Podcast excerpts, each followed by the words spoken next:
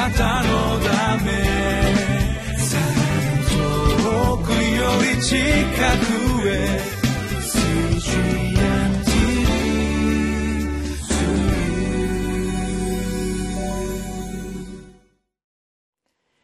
12月19日リビングライフの時間です。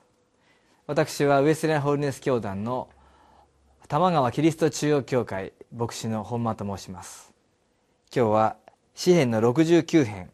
13節から28節の御言葉を通して主の恵みに預かってまいりましょう。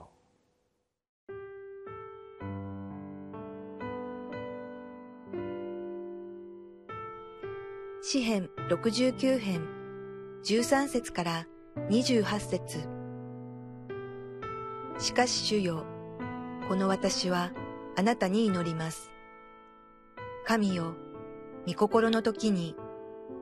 あなたの豊かな恵みにより見救いの誠をもって私に答えてください。私を泥沼から救い出し、私が沈まないようにしてください。私を憎む者ども、また大水の底から私が救い出されるようにしてください。大水の流れが私を押し流さず、深い淵は私を飲み込まず、穴がその口を私の上で閉じないようにしてください。主よ、私に答えてください。あなたの恵みは誠に深いのです。あなたの豊かな憐れみに従って、私に御顔を向けてください。あなたのしもべに御顔を隠さないでください。私は苦しんでいます。早く私に答えてください。どうか、私の魂に近づき、あがなってください。私の敵のゆえに、私をあがなってください。あなたは私へのそしりと、私の恥と私への侮辱とをご存知です。私に敵対する者は皆、あなたの見舞いにいます。そしりが私の心を打ち砕き、私はひどく病んでいます。私は同乗者を待ち望みましたが、一人もいません。慰める者を待ち望みましたが、見つけることはできませんでした。彼らは私の食物の代わりに苦味を与え、私が乾いた時には巣を飲ませました。彼らの前の食卓は罠となれ、彼らが栄える時にはそれが落とし穴となれ、彼らの目は暗くなって見えなくなれ。彼らの腰をいつもよろけさせてください。あなたの憤りを彼らの上に注いでください。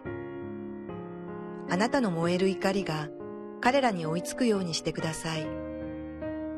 彼らの陣営を荒れ果てさせ、彼らの宿営には誰も住むものがないようにしてください。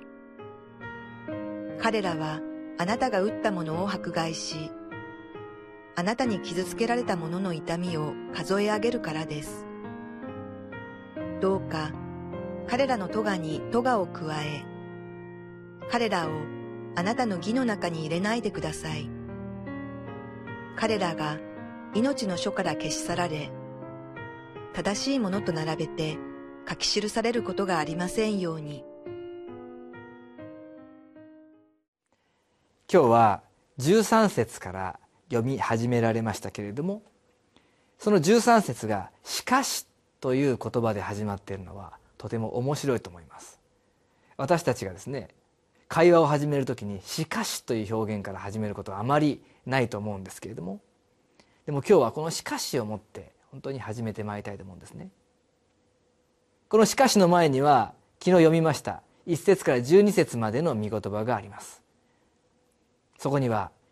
真摯な信仰生活を歩もうとするゆえに受ける苦難しかもそれが非常に本当に本流のように自分自身に押し寄せてくるという絶望的な苦しみがそこに歌われていました。だからもう祈ることはしませんと。私たちは言うこともできるのですけれども。しかし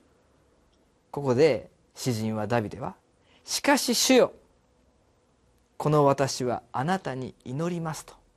苦しい現状だけれどもしかしあなたに期待します。希望が見えない今日ですけれどしかし主よあなたに祈ります。この困難がどのように解決されていくのかわからない。しかし主よあなたを賛美します。そのような現状にかかわらず神様を見上げ神様を信じることを決断するところのしかし力強い言葉だと思います。このような祈りにおけるしかし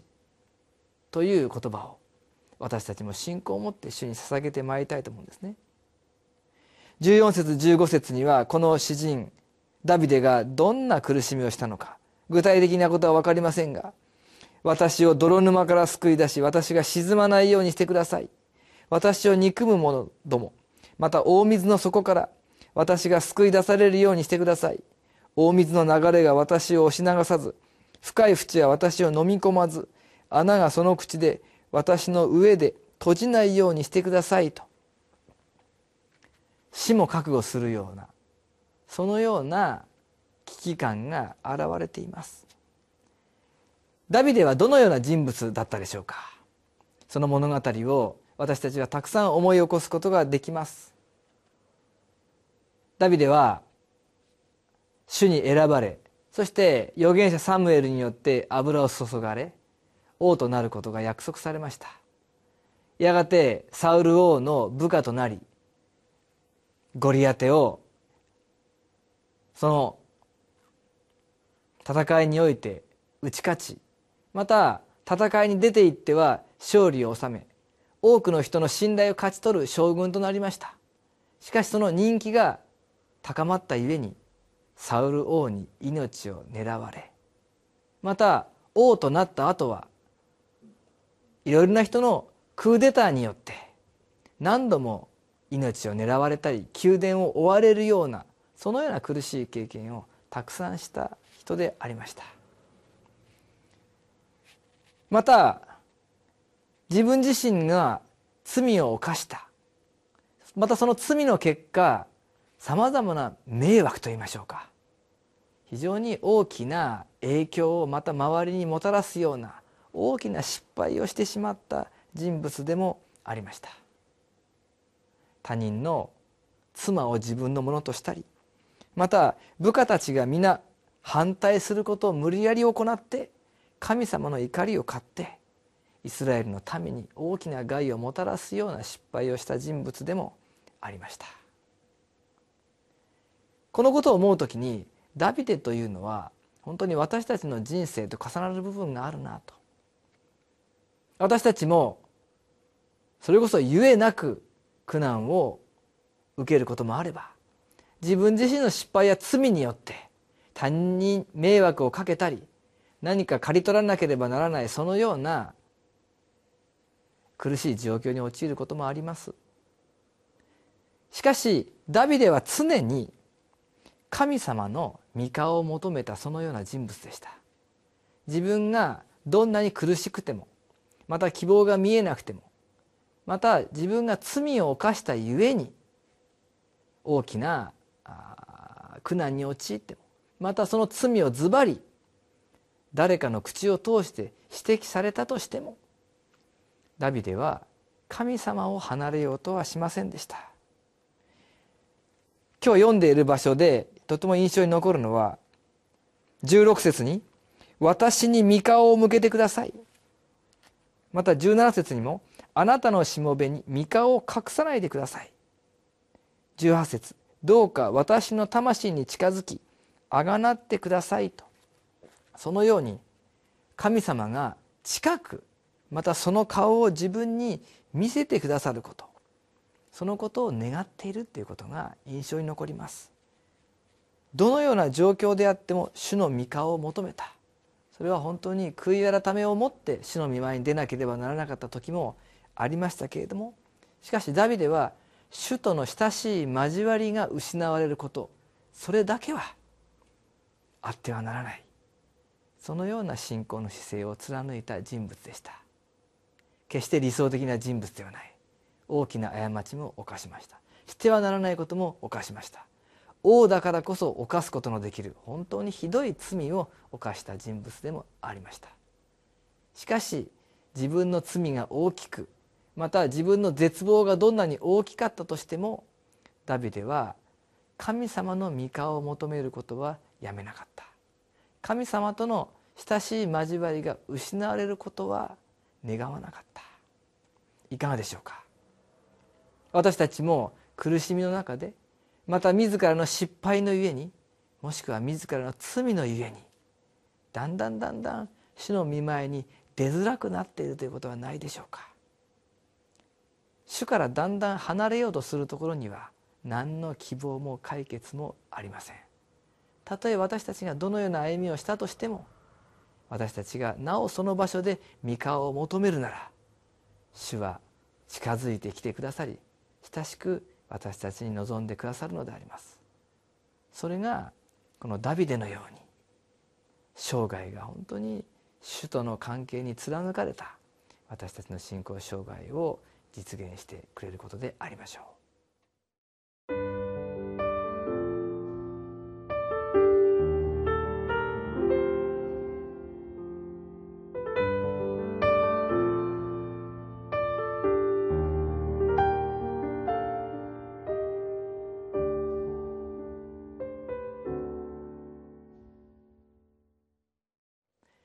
21節に「私が乾いた時には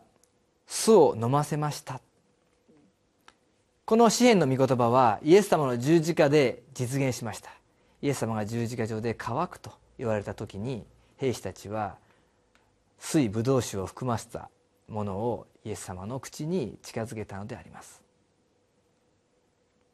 苦しさの中で主の御顔を求め主との親しい交わりの中に生きた本当にその模範として私たちはイエス様を知っています。イエス様はその人生の最も苦しい時になお神様に祈りながらその生涯を全うされたのであります。そのイエス様がおられるからこそそのイエス様の十字架の贖いがあるから私たちは決して主の親しい交わりから外れることはない。そこから引き離されることはない。その保証がいただけているのであります。今日の祈りをお祈りしましょう。私が受けたすべての恥と苦しみを知っておられる主だけが真に慰めてくださる方であることを告白します。批判や侮辱の大水に巻き込まれないように私をお捉えください。復讐は主に委ねますので抗議の光で闇の勢力を滅ぼしてください。主イエス・キリストの皆によってお祈りします。アメン。なたのため。遠くより近くへ。